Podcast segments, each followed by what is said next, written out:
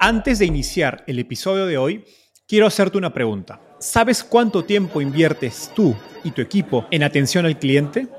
En el mundo de las startups, donde cada segundo cuenta y cada cliente es importante, Zendesk se convierte en tu aliado perfecto. Es como tener un equipo de superhéroes de atención al cliente a tu disposición. Zendesk es una plataforma omnicanal que integrará todos tus canales de comunicación como WhatsApp, email y redes sociales en un solo lugar. Gestiona tickets, ofrece una gran experiencia, aumenta tus ventas, pero sobre todo Construye relaciones cercanas con tus clientes gracias a Zendesk. Como beneficio exclusivo por ser parte de la comunidad startupeable, podrás probar el CRM de Zendesk completamente gratis por 6 meses. Y si decides continuar, tendrás 15% de descuento en tu primer año de contrato. Lo mejor de todo es que Zendesk escala de acuerdo a tus necesidades. Desde la oficina prestada donde empezaste hasta la compañía global que quieres construir. Compañías globales como Slack, Shopify y Airbnb confían en Zendesk para su atención al cliente. Ahorra tiempo, dinero y mantén felices a tus clientes.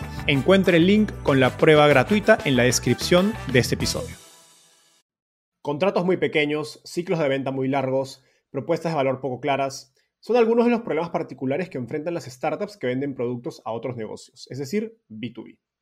Para conversar sobre cómo las mejores startups B2B afrontan estos retos, invitamos a Marta Cruz, socia y cofundadora de NXTP Ventures, fondo de Venture Capital especializado en B2B, cuyo portafolio incluye a compañías como OutZero, Mural, Tienda Nube y Betterfly.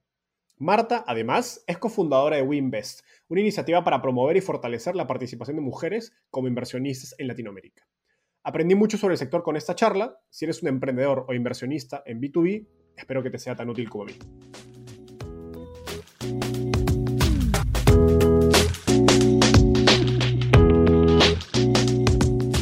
Hola, mi nombre es Enzo Cavalier y soy un convencido de que el emprendimiento en tecnología es una oportunidad histórica para resolver los problemas más urgentes de Latinoamérica. En este podcast conversamos con emprendedores e inversionistas de las startups más impactantes de nuestra región para descubrir cómo se idearon, escalaron y levantaron venture capital para solucionar problemas tan grandes como la educación, las finanzas y la salud. Recuerda visitar www www.startapeable.com, donde encontrarás todo un ecosistema de recursos para tu camino startup. Hola Marta, ¿qué tal? Bienvenida al podcast Startapeable, ¿cómo estás? Hola Enzo, ¿cómo estás? Todo muy bien y muy gustosa de estar contigo conversando esta mañana. Genial, no, gracias por darte el tiempo. Marta, empecemos por la pregunta que siempre le hago a mis invitados. ¿Cómo llegaste al fascinante mundo de las startups? Wow, esa pregunta puede ser de un segundo o de una hora y media. Ah, vamos a tratar de encontrar un, intermedio. Em, eh, haber llegado a las startups es el producto de, que de, muy chica, eh, a partir de los valores que me inculcaron mis padres, eh, tratar de hacer algo con propósito, ¿no? Tratar de impactar positivamente en, otros, agregando valor de alguna manera. O sea, era un gran título muy amplio, muy, muy muy, no sé, altruista, este, y eso me llevó que a lo largo de, toda la carrera es como que, digo, sabiendo dónde queremos llegar, buscamos el camino, el camino se va abriendo, ¿no? Y, bueno, un día me encontré con que eh, empecé a meterme en el mundo de emprendimiento como emprendedora, eh, aprendiendo un montón, después apoyando emprendimientos en etapa temprana, eh, en forma bastante poco profesional y después haciéndolo desde mi propia compañía con mis socios, tratando de ayudar a los emprendedores a, captar clientes por el canal online, porque veíamos que tenían dificultades para eso, para probar el modelo de negocio a través de, poder captar clientes por ese canal, que era nuestro expertise. Y un día nos dimos cuenta que teníamos como cinco o seis startups para las cuales estábamos ayudando con eso solo y las startups necesitaban muchas más cosas que eso. Eh, entonces ahí fue cuando nos, nos, topamos con los modelos típicos de Y Combinator y Techstar que nos inspiraron y decidimos eh, comenzar eh, con, el fondo, eh, que era un micro VC con programa de aceleración allá por el 2011. Wow. ahora, y justo eso me sirve como puente perfecto para conocer un poco más de, de NXTV Ventures. Em, a ver, en Latinoamérica aún son muy pocos los fondos especializados en sectores, así que cuéntanos un poco más brevemente acerca de la tesis de inversión de, de NXTP. Ok, eh, básicamente nosotros eh, a lo largo de, todos los años y la experiencia que, hemos acumulado después de invertir en más de 200 startups eh, con, foco en Latinoamérica, con emprendedores de, diferentes países, em, encontramos que, bueno, esta tesis que estamos llevando ahora adelante nosotros, que es muy clara y muy simple. Nuestro foco es lo que llamamos el sweet spot, ¿no? Nuestro foco es Latinoamérica específicamente, o sea, nos gustan los emprendimientos globales, pero este, si no regionales también son muy, muy bienvenidos, pero este, o sea, no vamos a ir a otras regiones, ¿no? Si va a ser solo regional, no va a ser de otra región, siempre va a ser de Latinoamérica. Eh, luego todo lo que tiene que ver con compañías B2B, o sea, aquellas compañías que aquellas startups que desarrollan productos, servicios, plataformas para otras compañías que pueden ser startups pequeñitas, medianas, grandes, corporaciones, etcétera. Eh, y en, cuanto al estadio, en la parte de seed stage, o sea, ver, eh, todavía hace falta acompañar emprendimientos en etapas muy tempranas, y pre-series A, te diría, este, casi como un 70% en series C y un 30% eh, en series eh, pre-series A o series A. Ese es básicamente nuestro, nuestro sweet spot. Eh, por eso que este, hoy nos convertimos en, la compañía de, Venture Capital, en la firma de Venture Capital especializada en, B2B. básicamente creemos que los emprendimientos que, desarrollan software para, otras empresas tienen la posibilidad de tener una, ventaja competitiva sostenible y de largo plazo. Perfecto. Coincidencia, hace unas semanas estaba tomando un café con, tu socio Gonzalo Costa, quien estuvo por la Ciudad de México, y quien me contaba un poco la historia de NXTP, que inicialmente no tenían ese enfoque, sino que se fue construyendo en el tiempo. Cuéntanos qué, qué cosas pasó en su portafolio o en la manera en que iban invirtiendo que hizo que su tesis evolucione hacia llegar a un enfoque en B2B. Ok. Eh, sí, Gonzalo estuvo ahí por. Se pudo subir al avión y regresar, así que eh, eso ya es un avance, un avance en este momento. Eh, bueno, como te decía, nosotros comenzamos en el 2011 siendo agnósticos, o sea, invertíamos en todo tipo de, de plataformas. siempre lo nuestro fue tecnología, o sea, y sigue siendo tecnología. Hoy la realidad es que todo, eh, eh, cualquier emprendimiento tiene una base, algo de tecnología, ¿no?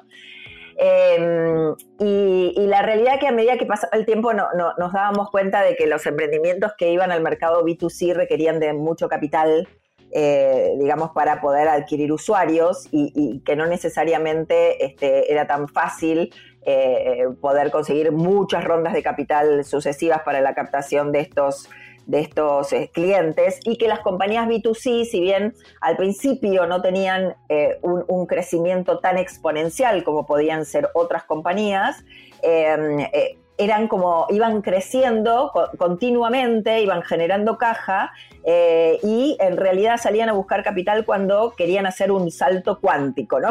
O sea, cuando querían hacer una, una cosa, no, no un salto pequeñito, sino decir, bueno, para pasar al siguiente nivel necesito capital, no necesariamente porque no esté facturando este correctamente. Eso, eso por un lado, ¿no? Y empezamos a tener casos puntuales, ¿no? Empezábamos a ver el desarrollo de Auth0, el desarrollo de PU Security, de Mural, de tienda nube, ¿no? Entonces es como, como que empezamos a ver esa situación y, por el otro lado, eh, el mercado de, lo que es el venture capital en Latinoamérica empezó a desarrollarse mucho más, o sea, ya había muchos más jugadores que estaban entrando en early stage, en seed stage, perdón, y, también en pre-serie seed. Imagínate que cuando nosotros empezamos en el 2011, que este, el, total de capital invertido en startup era 143 millones de dólares. Y en el 2021 se está definiendo aproximadamente en 6.2 billón dólares. En el 2020 creo que se terminó con 4.8, ¿no? Cuando yo era presidenta de ARCAP, eh, eh, creo que estábamos en 600 millones, ¿no? Y queríamos que eso crezca. Imagínate la explosión que, que ha tenido, ¿no? Entonces, de repente, como corresponde, los buenos emprendedores eligen a los inversores. Y para que nosotros nos, para que los emprendedores nos elijan a nosotros, lo que necesitamos es tener capital sí, pero también mucho de lo otro, mucho de conocimiento del mercado, mucho de acompañamiento con un network relacionado con el negocio que desarrollan. Y la realidad que nosotros a lo largo de este tiempo y por las características de los socios, eh, tenemos como mucho expertise en tecnología, tecnología digital y el mundo de B2B, o sea, imagínate, yo tengo más de 25 años de haber trabajado en diferentes eh, compañías relacionadas con el B2B, o sea que la conexión con las corporaciones es muy fuerte y eso ayuda a todo lo que tiene que ver con el go-to-market, o, o, mejor dicho, con las conexiones para que ellos puedan este, acceder a sus clientes en forma más sencilla, ¿no? Entonces, básicamente eso fue lo que nos fue llevando y realmente vemos que en, SaaS todavía hay mucha oportunidad para, para, poder soportar este tipo de compañías. Si comparamos Latinoamérica con, con Estados Unidos, por ejemplo, eh, nosotros, eh, Latinoamérica está muy por debajo del total de la inversión que hay en Estados Unidos en software as a service, ¿no? O sea, creo que es algo así en Estados Unidos como de 22 mil millones y en, Latinoamérica 450 millones, ¿no? Entonces todavía hay mucho por apoyar a las compañías de B2B. Buenísimo, ¿no? Y de hecho está conectado a una de las siguientes preguntas que te voy a hacer, pero para, no, para ir siguiendo el hilo, eh, nos comentabas que han invertido en compañías B2B exitosas como, como OutZero, eh, otras eh, más conocidas de repente por, por las noticias recientes que han salido son también Mural y Betterfly de Chile. ¿Qué características en común tenían estas compañías cuando invirtieron por primera vez? Y que hoy ustedes dicen, quiero buscarlas en, nuevas startups para invertir. Está muy buena la segunda parte. La primera parte de la pregunta está bien, pero la segunda está espectacular. La segunda parte. Porque justamente es eso, ¿no? Este, en general, los, todos los inversores decimos, ¿y qué mirás cuando invertís? Y el equipo. ¿No? El equipo, ¿cuándo lo ves al equipo? Y al inicio, en Seed Stage, en, la, serie A, en la serie B, siempre en mayor proporción al inicio que, al que cuando están más crecidas, pero siempre la mirada al equipo es fundamental. Entonces, el hecho de haber y antes de, seguir diciendo características de otras cosas que tienen estas compañías que vos mencionás, me voy a centrar en el equipo. El hecho de tener estas compañías con esos equipos espectaculares nos permiten decir, a ver, ¿dónde encuentro un símil? O sea, antes era como una expresión de deseo. O, decir, queremos encontrar a los mejores equipos fundadores, queremos encontrar emprendedores excepcionales, queremos encontrar ese emprendedor con el cuchillo en los dientes, queremos, ¿no? Era como, queremos encontrarlo. Cuando lo encontrás, encontrás como el molde, que no necesariamente son todos exactamente iguales los moldes. Tienen como características que los distinguen, ¿no? Muchas características diferentes, en algunas más predominantes unos u otros, pero más o menos ya tenés ese comparativo de decir qué es lo qué es un buen equipo, qué, qué significa cuando decimos que es un buen equipo. Bueno, miremos esta compañía, esta compañía, esta compañía, ¿no? Pero si vamos un poco a, las compañías que vos mencionaste por, por, las noticias de los últimos tiempos, como OutZero, como Mural, como este, Betterfly, Nubenshop, básicamente, como decías, eh, como te decía, el, equipo eh, eh, fue fundamental, lo que tienen en común. todas estaban en early stage, o sea, eran compañías en donde te diría que casi, casi, eh, bueno, Now Zero fuimos el primer cheque institucional, eh, Betterfly eh, también, junto con otros aportes de, institucionales, así que esa es otra de las características. Luego que todas se le veía un impacto muy claro de tener la capacidad de ser globalizadas, o sea, que eran fáciles de poder escalar a nivel global eh, y eso te da una amplitud de mercado, obviamente. Por el otro lado, este, eh, y, lo vuelvo a conectar con el equipo, porque a veces las plataformas o la solución puede ser globalizada, pero no necesariamente el equipo tiene la capacidad de poder llevar a esa compañía a una escala internacional. Y en los casos que te menciono, por los antecedentes de los emprendedores, este, por las experiencias de vida eh, de haber vivido en otros lugares, de haber trabajado en otras latitudes, en diferentes compañías, otros emprendimientos, eso se veía como muy claro. qué, interesante esto último que mencionas porque pues vender B2B es difícil, ¿no? Y, aun cuando uno diga, pues sí, este producto, este mercado parece global, pues vender B2B internacional es aún más difícil, ¿no? O sea, no, no cualquier emprendedor tiene la capacidad de, pues, no sé, alzar el teléfono y conectarse con alguna startup en San Francisco que la quiere vender o algún corporativo, no sé, en Europa, etcétera. Es, es, creo que requiere una capacidad de, relacionamiento e incluso proactividad y, capacidad de generar relaciones a, otro nivel. Y en este sentido, eh, un poco nos contabas qué características buscabas en un equipo. Ahora me interesa saber qué cosas cree, que, crees que, que NXTP hace, eh, digamos, genuinamente diferente al resto de fondos al momento de, digamos, de, su proceso de inversión que les ha permitido encontrar estas startups B2B tan exitosas.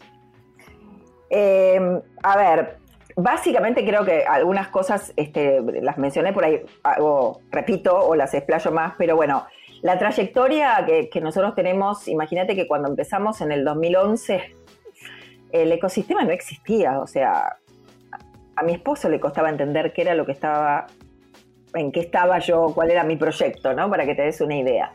Em, entonces, bueno, eh, eh, ya vimos cómo intentamos, cometimos muchos errores, aprendimos mucho de los errores, de cómo, dónde buscar los emprendimientos, eh, cómo, cómo, detectar a esos buenos emprendimientos, cómo evaluarlos en las diferentes etapas, quiénes son, quiénes y cuáles son las mejores fuentes de deal flow.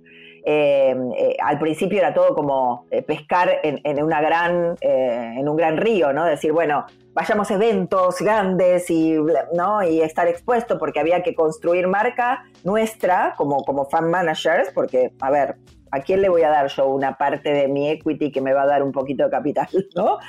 porque al principio nosotros dábamos poco capital, ¿no? A, a, diferencia de ahora. Antes comenzábamos con cheques de 25 mil, hoy arrancamos con cheques de un millón.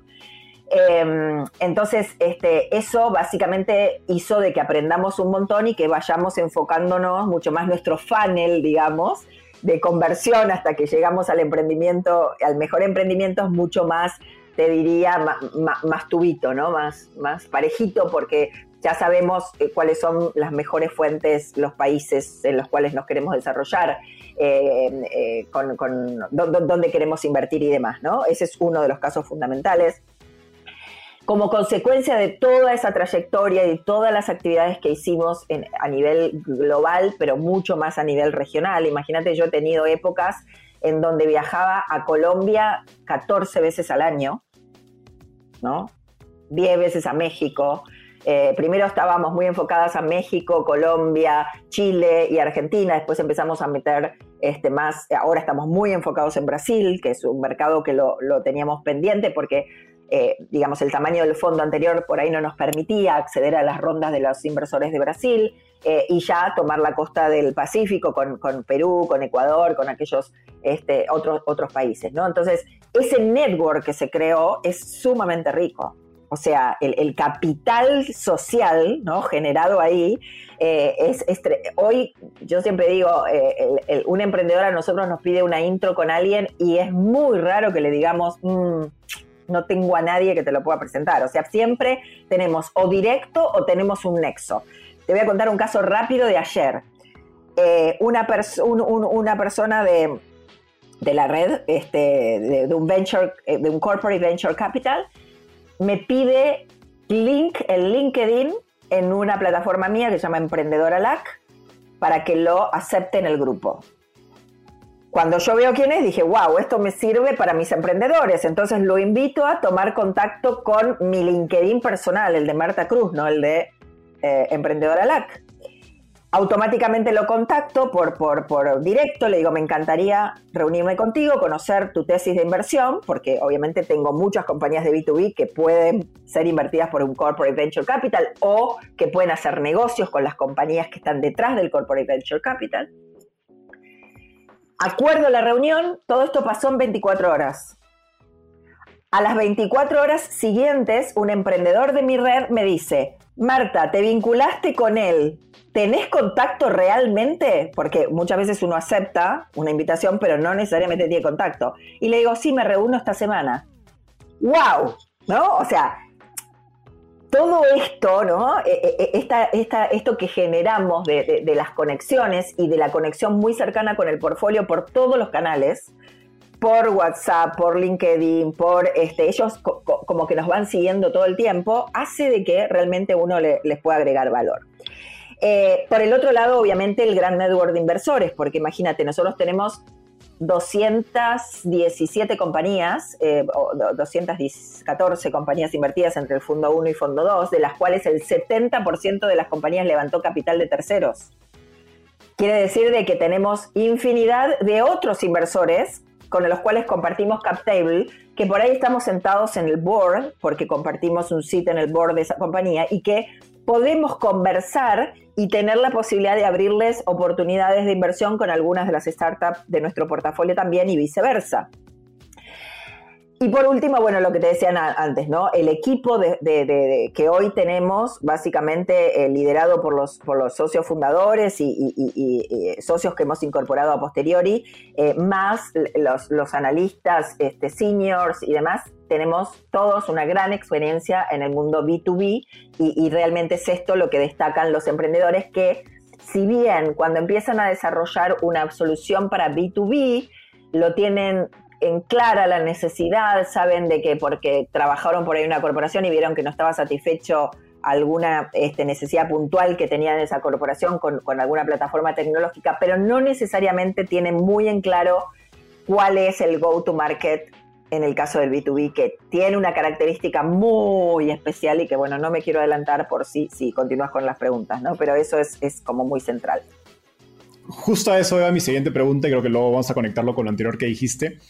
A ver, en mi corta experiencia haciendo Venture Capital en Latinoamérica, sin duda, como dices, una de las mayores dificultades del sector B2B es go-to-market, que se traduce de algún modo en, en, en tamaño de mercado, ¿no? Y, y por ejemplo, he visto startups eh, de software as a service con productos muy interesantes que cuando hablas con los clientes corporativos te dicen que le generan muchas eficiencias, ahorros en costos, en personal, etc. Pero ven los momentos de los contratos, no los famosos ACVs, Annual Contract Value, eh, que es ese término de, la industria SaaS, y son muy pequeños, ¿no? En relación al tamaño eh, de compañías que estás hablando, de las que no hay tantas en Latinoamérica, porque obviamente es ese mercado B2B, sobre todo de los clientes enterprise más grandes, es limitado. Y, te dicen, pues sí, los clientes te dicen, me genera mucho beneficio, pero estás hablando de un contrato de 50 mil, 100 mil dólares que tú dices, oye, este, este tipo de cliente tan grande hay un par en Latinoamérica, no hay, o sea, vendiéndole ni a 10 vas a llegar a ser una empresa grande.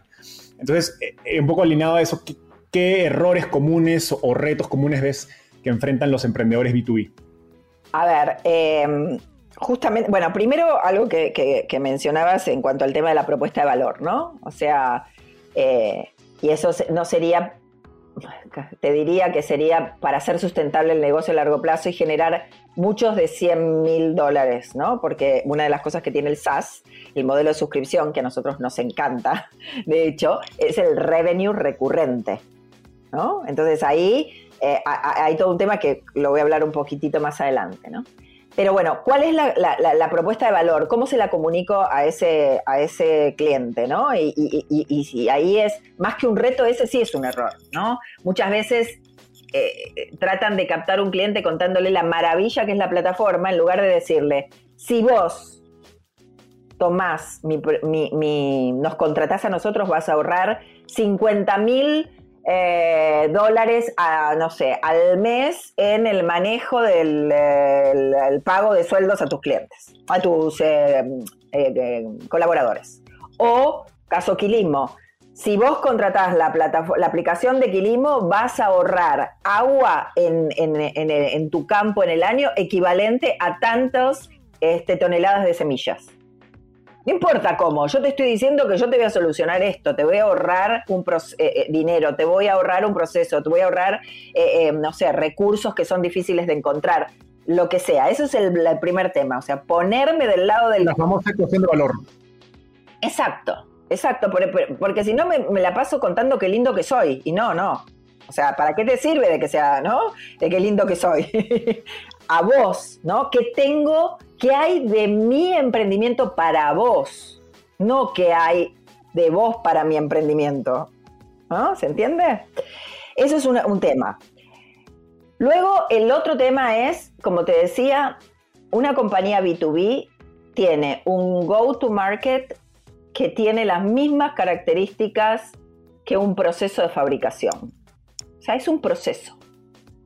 Si es un proceso claro, consistente, conciso, que tiene que ir como midiéndose a cada paso que voy dando y modificando en aquellos puntos donde hay algo que se traba, hay algo que, así como en el, en el B2C, yo miro, por ejemplo, no sé, en el carrito la gente que va comprando en el e-commerce y veo dónde se queda, ¿no? Y dónde no termina de comprar y el carrito queda y queda y queda y tengo que hacer algo para que eso se corrija. Lo mismo pasa con el proceso B2B. O sea, tengo que ir analizando cada paso para ver en dónde está el problema para la conversión cuando quiero captar. Pero eso lo tengo que vincular inmediatamente con todo lo que tiene que ver con Customer Success. Porque si yo me la paso buscando nuevos clientes, ¿no? Todo el tiempo, pero por el otro lado, todo el tiempo se me van cayendo, ese 100 mil dólares que vos decís, obviamente es poco. Pero si yo tengo un revenue retention, ¿no? En conjunto con un revenue grow, y tengo los 100 más los 100 más los 100 y se van sumando, ¿no? Y se va haciendo, digamos, una facturación anual que llega a los millones de dólares.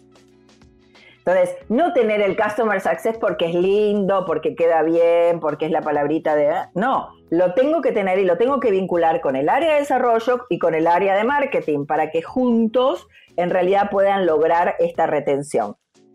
Y cuando voy a esa parte digo, bueno, ¿cómo armo el equipo de una, compañía B2B? El mayor reto ahí sí es un reto, es ¿cómo hago para encontrar un equipo que vaya alineado a los objetivos que estoy buscando? ¿Por qué? Porque en realidad no tengo que buscar un vendedor, como yo decía en mi época, de valija, ¿no? Que tengo acá todos estos productos para venderte. Lo que tengo es una persona que acompaña a ese cliente en todo el proceso de venta y de uso del producto para lograr la recurrencia, la renovación, el upselling, el cross-selling y demás. Y por último, tener de alguna manera los KPI muy claros. Esto que, digo, eh, identificar en, todo el proceso de venta y además ver cuáles son esos, este, digamos, indicadores que me van marcando, uy, acá hay algo que está pasando y es complicado, ¿no? Eh, porque si no nos quedamos solo con, decir, bueno, miro la venta y, cuánto eh, llegué al objetivo o no llegué al objetivo. No, para, a ver, ¿cómo llegaste a ese objetivo?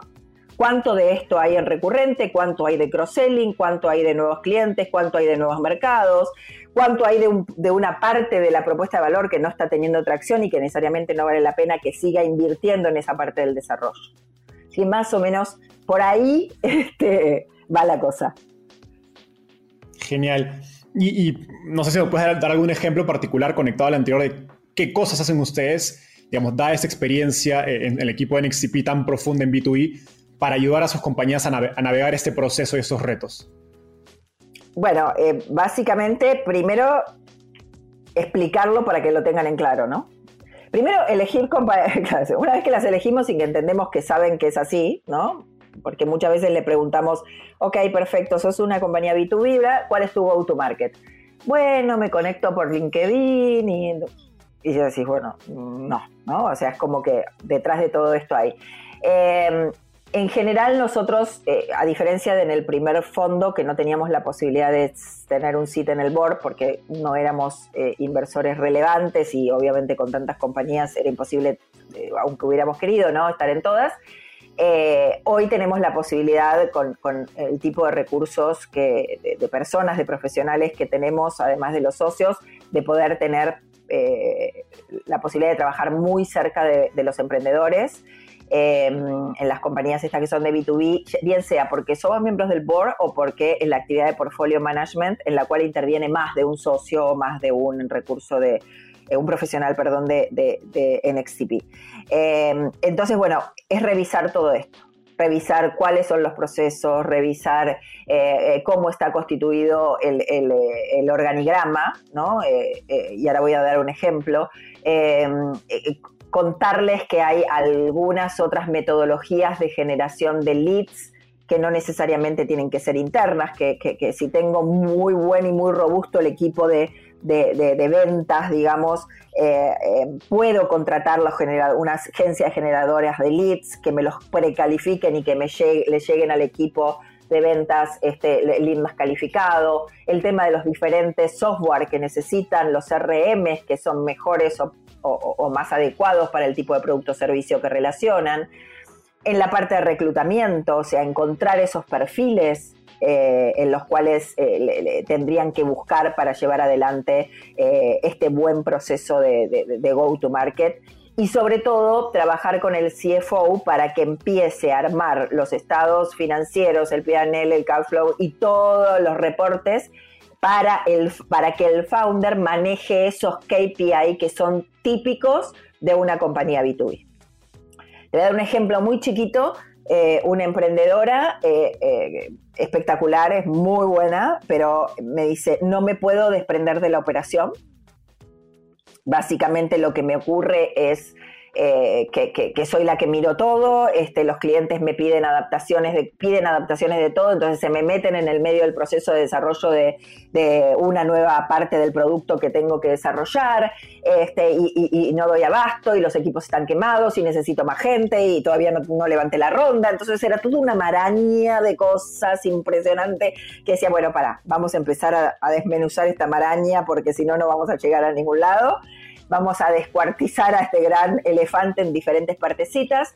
Y, al final del día, eh, al final del relato, encontré eh, que la mejor pregunta que le podía hacer es, ¿me mostras tu organigrama?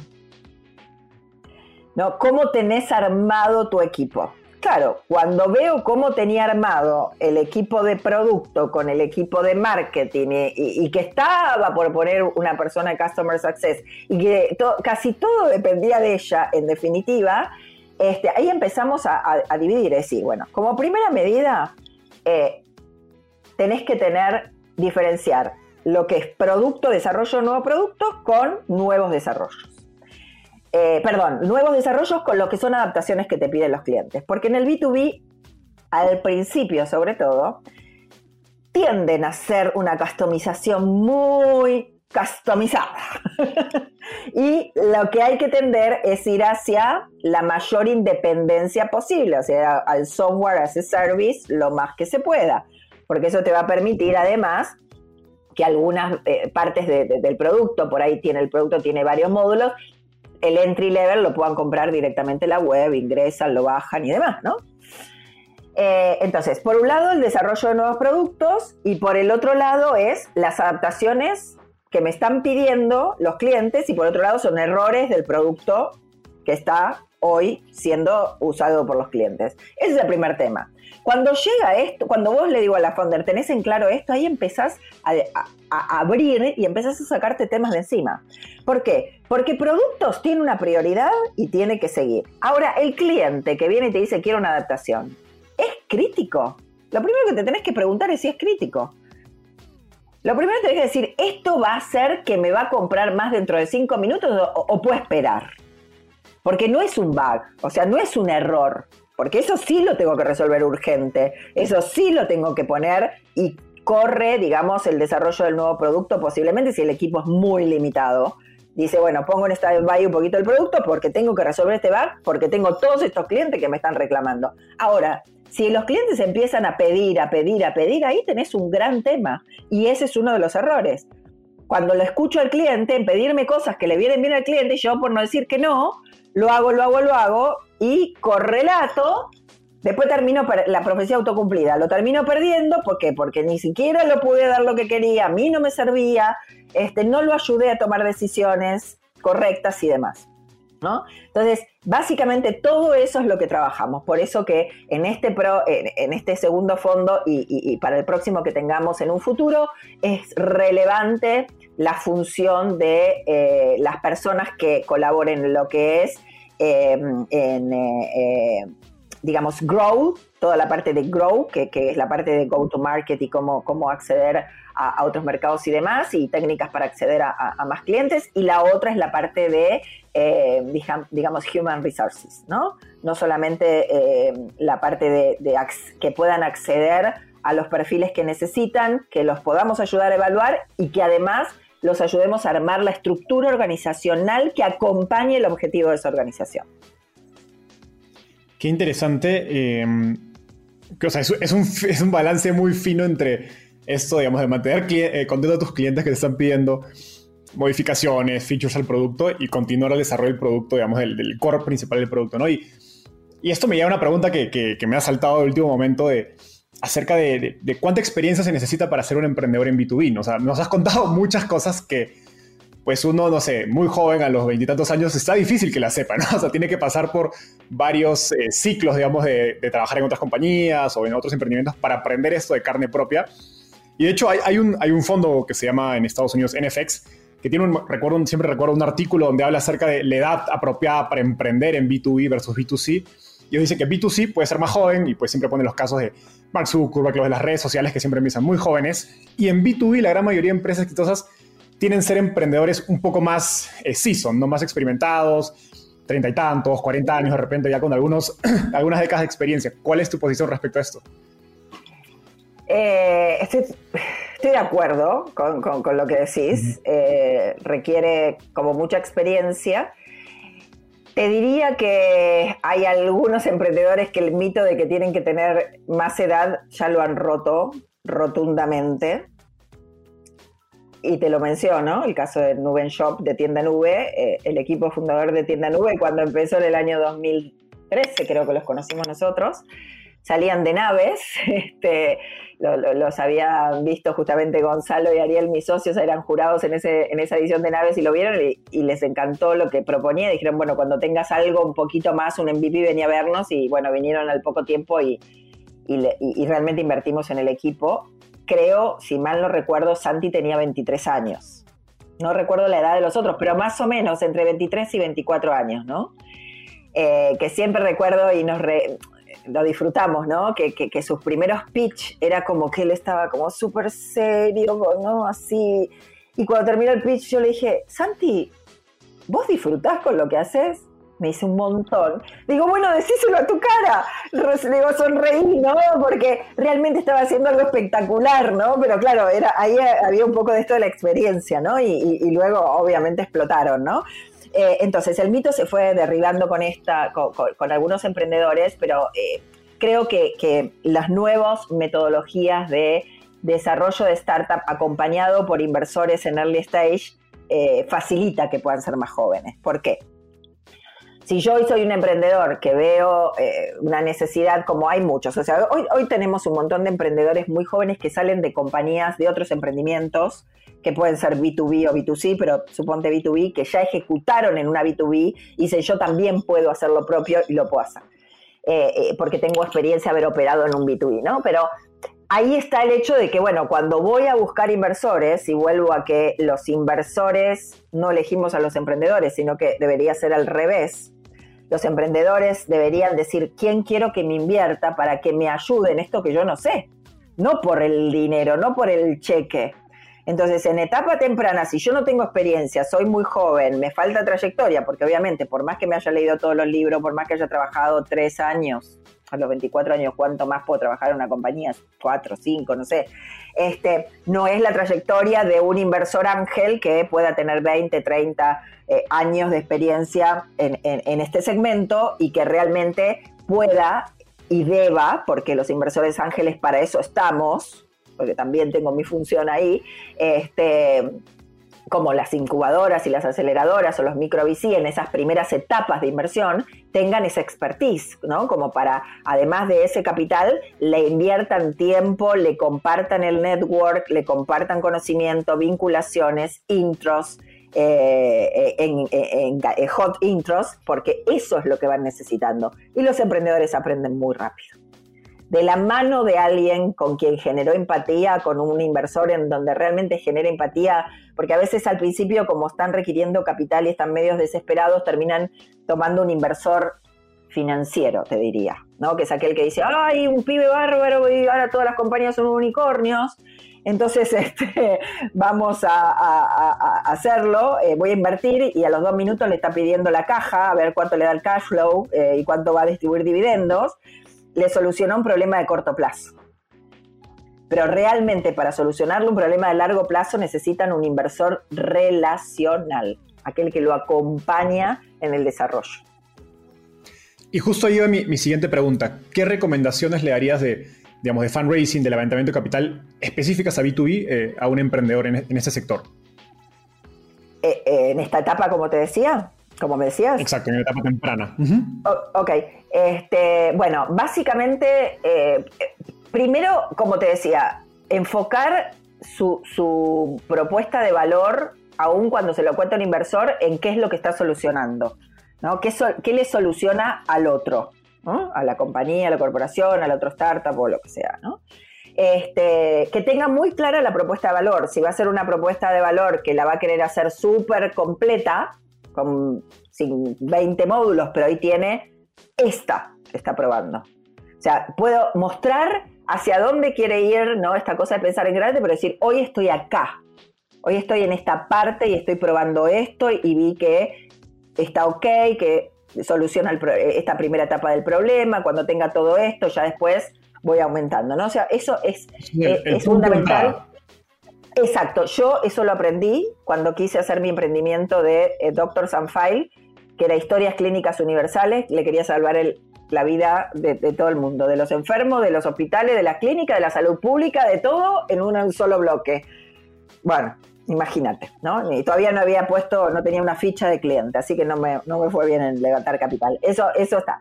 Eh, luego esto, que muestren, que entienden que el, el modelo B2B requiere de una conciencia de proceso en los go-to-market.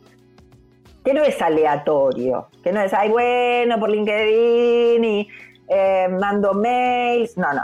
Esto tiene un proceso, ¿no? Y más complejo, menos complejo. Al inicio seguramente va a ser menos complejo, después se van incorporando más, pero mínimamente tengo que saber si voy a vender en directo, voy a vender a través de canales o a través de las dos cosas, no sé. ¿No? Porque ahí voy a tener, se desprende una mamushka, ¿no? Si ya hablo de canales, ya hablo de tendré que certificar canales, cómo voy a capacitar a los canales, o sea, nos llevaría otra sesión más de, conversación, ¿no? Entonces, ese es el otro tema, el otro tema. Después tener muy en claro lo que decíamos, los Key Performance Indicators. ¿Ok? ¿Cómo se va a ir componiendo esa facturación anual? ¿Cuánto va a haber de recurrente? ¿Cuánto va a haber de nuevo? ¿Cuánto va a haber eh, cuál, es el churn que tienen, si lo quieren bajar, si este, porque está alto, si no, si está consistente, eh, cuál es el próximo nivel de cliente, cuando desarrolle el próximo producto voy a poder hacerle cross-selling a todos estos.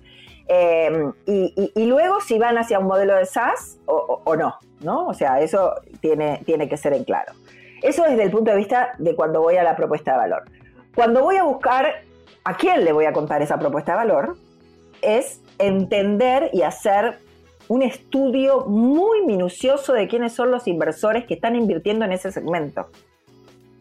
Porque si no es como que, uy, hablé con 100 y los 100 me dijeron que no. Y bueno, pero ¿cuántos eran que están invirtiendo en B2B, en Latinoamérica?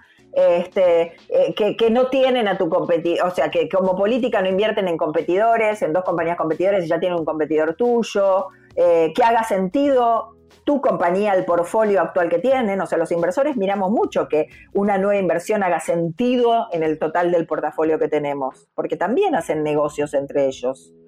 Eh, porque si no pierden mucho tiempo. Y por, el, y por último, para no hacerlo demasiado largo, que no le vendan su alma al, diablo. Esto que quiere decir, y por ahí la palabra es dura para si los escuchan, eh, pero, pero ahora van a entender lo que quiere decir, es no aceptar una inversión de algún eh, estratégico que les limite la entrada de otros inversores o que les limite el proceso de money. ¿Ok? Porque ahí está embargando el futuro. ¿Ok? Ese es un punto súper clave, ¿no? Que termina básicamente cerrándote las puertas o sea, llega un corporativo, pues, muy sexy, ¿no? Que quien no quisiera tener en su, en su cap table. Y pues, no sé, toma la mitad de la ronda, toda la ronda, y pues ya le cerraste las puertas a todos los demás inversionistas que, que podrían venir en el futuro, en XCP o algún otro inversionista que, que, que le guste B2B. Oye, Marta, acabamos de terminar con una clase maestra de inversiones en B2B. Quiero pasar a, un siguiente tema para conocer un poco más de, tu rol eh, para promover el ecosistema startup, digamos, eh, tanto dentro de NXTP como fuera de NXTP.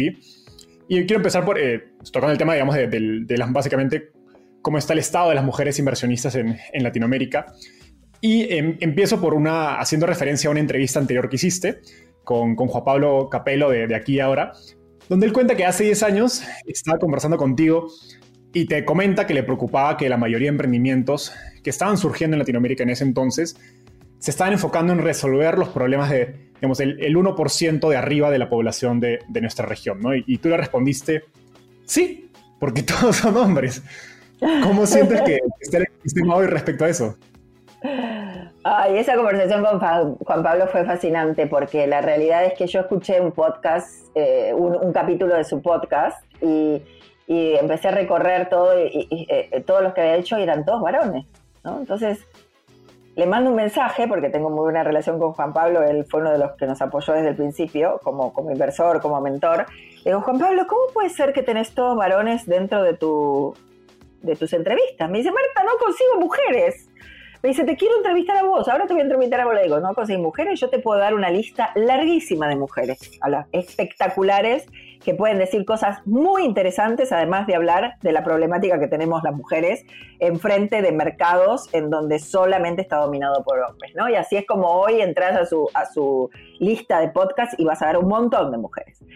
La realidad es que yo vengo trabajando con el mundo de de las mujeres emprendedoras en principio para robustecer el rol de la mujer emprendedora dentro de los equipos fundadores de startup, básicamente por la necesidad de decir, mi propósito era hacer algo relevante y hacer algo relevante significa también que haya mujeres en este ecosistema. Y además, ¿por qué? Porque está comprobado que cuanto más diverso, diversidad de género tiene el emprendimiento, y ahora los fondos también está aprobado, tienen mayor sustentabilidad a lo largo del tiempo y pueden generar un impacto en el, en el PBI de toda la región espectacular. ¿Ok? Entonces ahí empecé a trabajar con We, We Exchange. Empezamos con el BID, no existía eh, We Exchange, empezamos con el BID eh, a, decir cómo podemos hacer para que más mujeres eh, puedan conseguir capital, para que haya más emprendedores y demás. Y lo primero que se hizo fue una encuesta, ¿no? Y esa encuesta relevó todas las cuestiones que tenemos intrínsecas las mujeres para que esto sea eh, más complicado para nosotras y por el otro lado una serie de necesidades, así nace la plataforma We, Exchange.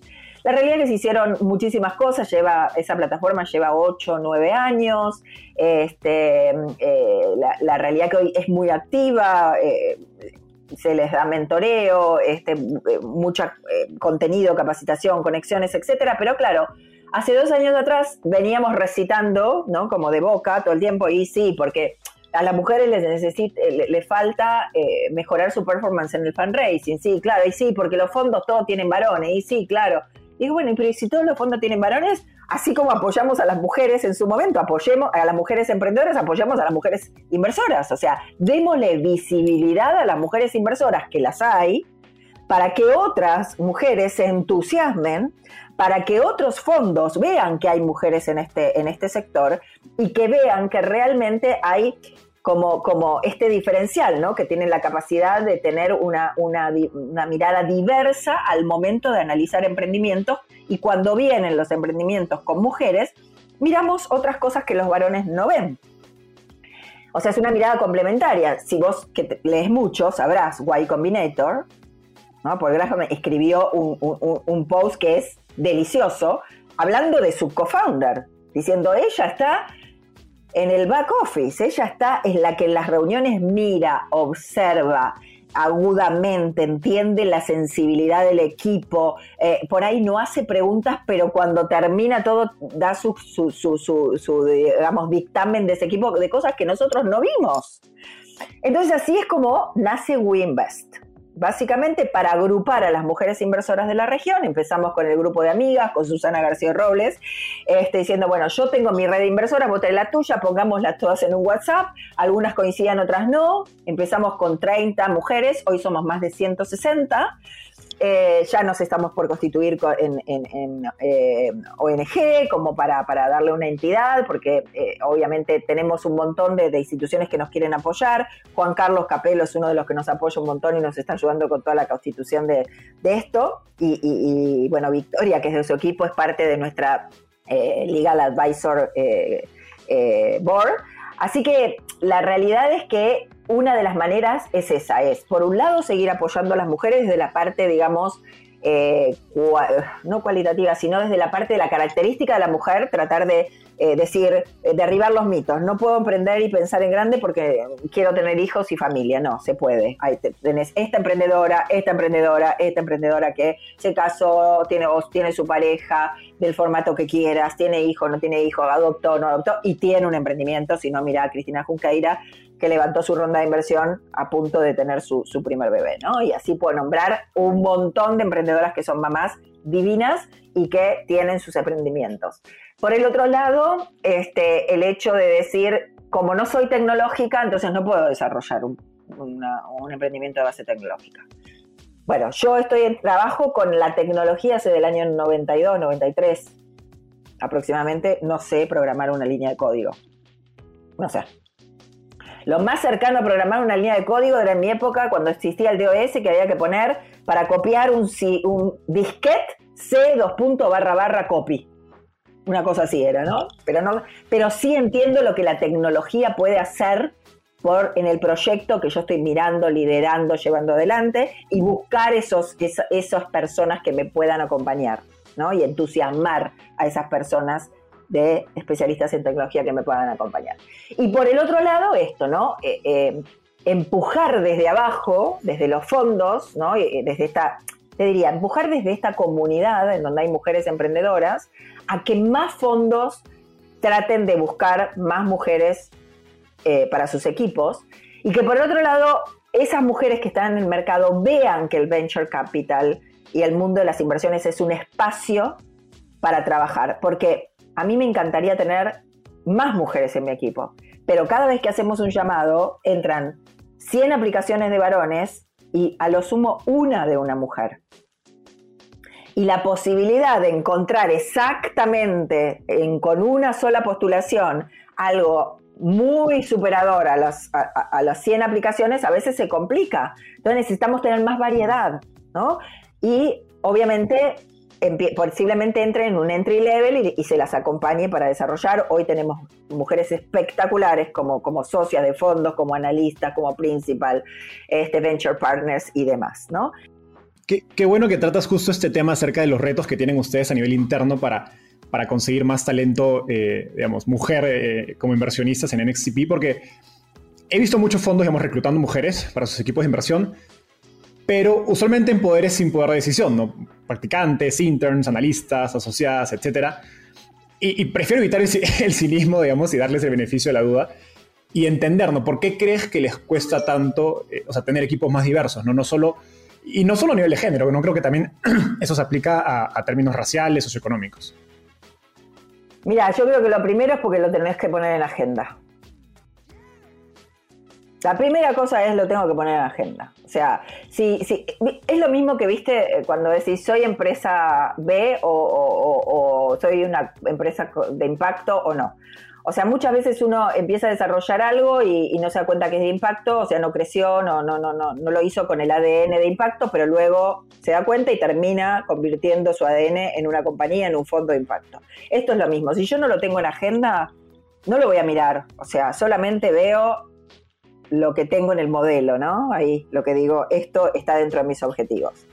Em, el otro tema eh, es, eh, desde el lado de los, de los fondos, creo que, y eso es lo que te quería agregar antes y que me parece que es relevante, es esto del top-down, ¿no? O sea, hoy tenés fondos de fondos o inversores que invierten en fondos que no invierten si en el equipo de fund manager no hay diversidad de género. ¿A qué nivel? ¿Estás hablando de socias? ¿Estás hablando de...? Algunos es de socios. Algunos es de socios. Yo he escuchado un fondo de fondos en Estados Unidos, en, una, en un panel del APCA, que dijo, no me vengan a mostrar la foto de una mujer que hace cinco minutos la contrataron para decir que es su co-founder. Yo quiero ver equipos que vienen trabajando juntos con equipos con diversidad de género.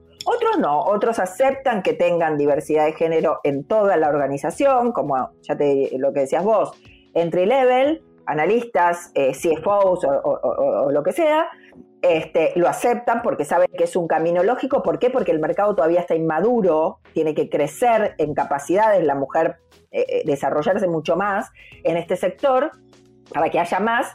Este, entonces aceptan eso y hay algunos otros que lo ponen como, te diría, ver la intencionalidad, ¿no? están los otros que son más like, que ven, que dicen, bueno, está bien, no lo tenés, pero quiero ver tu intencionalidad. Eh, eh, entonces, esas son, digamos, la manera que, se va a lograr poder juntar estos dos mundos, ¿no? El de las emprendedoras es el, eh, los fondos con más inversión, pero porque desde arriba y desde inclusive las políticas públicas también empiezan a contribuir también un poco en todo esto, ¿no? Pero eso es un poco mi visión. Démosle una consultoría gratuita a los inversionistas que nos, digamos, con voluntad de cambio que han puesto el tema en agenda y que nos están escuchando ¿qué deberían estar haciendo? ¿Qué recomendaciones les das para incrementar efectivamente la diversidad de sus equipos? Bueno, primero, eh, si, hoy ya tienen mujeres eh, en el equipo, que las escuchen. Una de las cuestiones que te juro que cuando lo digo, digo, la gente debe pensar que es una tontera lo que voy a decir, y yo creía que era una tontera antes de que me diera cuenta que le pasa a todo el mundo, a todas las mujeres. Durante mucho tiempo yo trabajé, durante toda mi vida trabajé en un mercado que siempre fue predominantemente de los varones. Em, y yo decía, ¿por qué no me escuchan? O sea, yo, yo, yo hice una observación en esta reunión y es como que me pasan la mirada así y, y después lo dice otro y dice, uy, qué bueno lo que dijiste, eso es lo que tenemos que hacer. Dice, pero si yo eso lo dije recién, ¿no?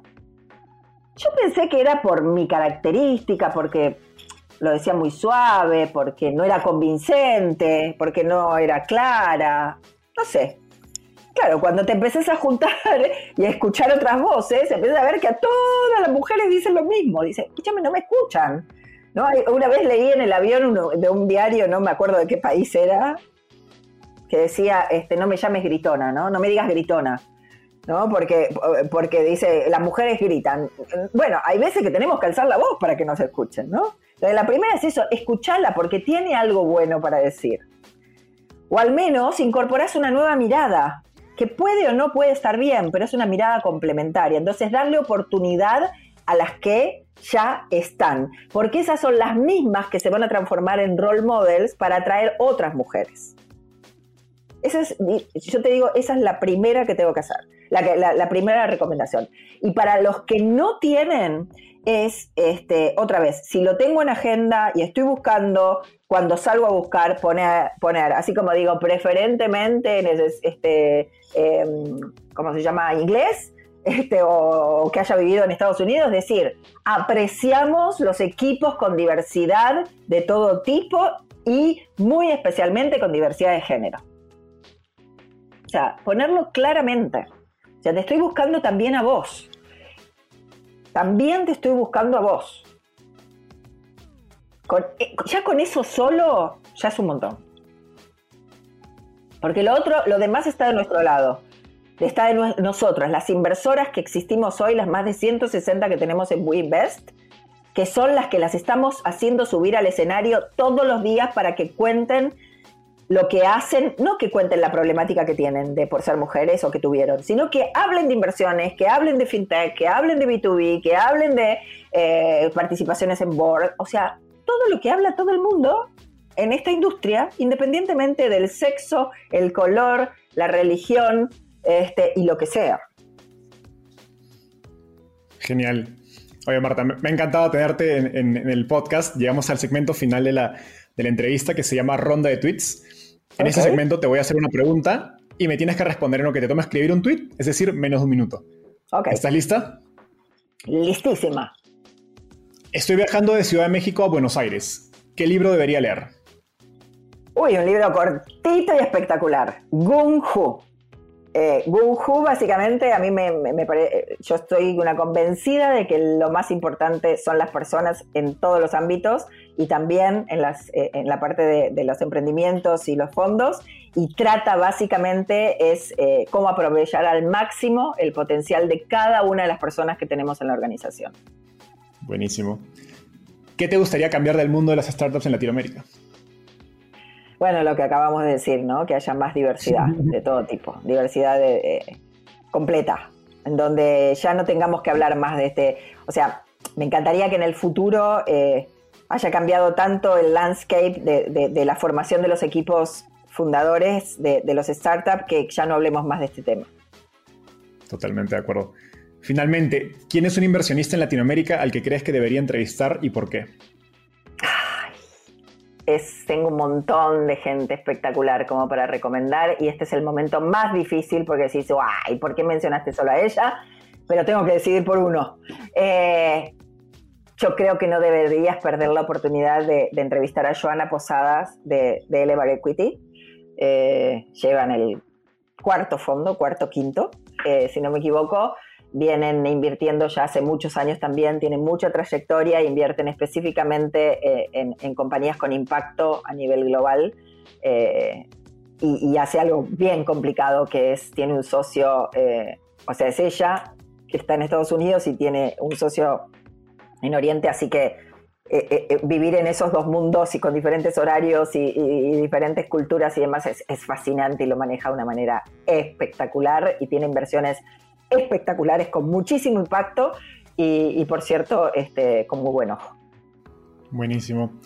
Oye, Marta, muchas gracias por darte el tiempo de estar acá. Ha sido, ha sido un placer tenerte por acá. Pueden seguir a Marta eh, en Twitter como Marta-Cruz. Así que síganla para que estén al tanto de qué está haciendo NXCP y todas las iniciativas que trae Marta para seguir, a seguir teniendo un ecosistema mucho más diverso. Gracias, Marta. Nos vemos. Gracias, Enzo. Un placer. Bye.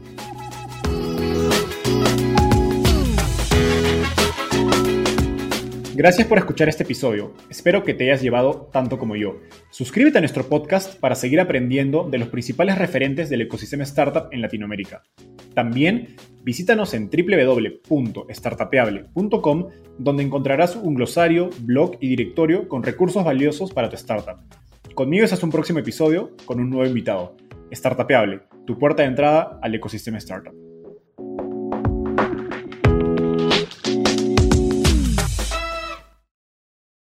Este es un podcast producido por Explora.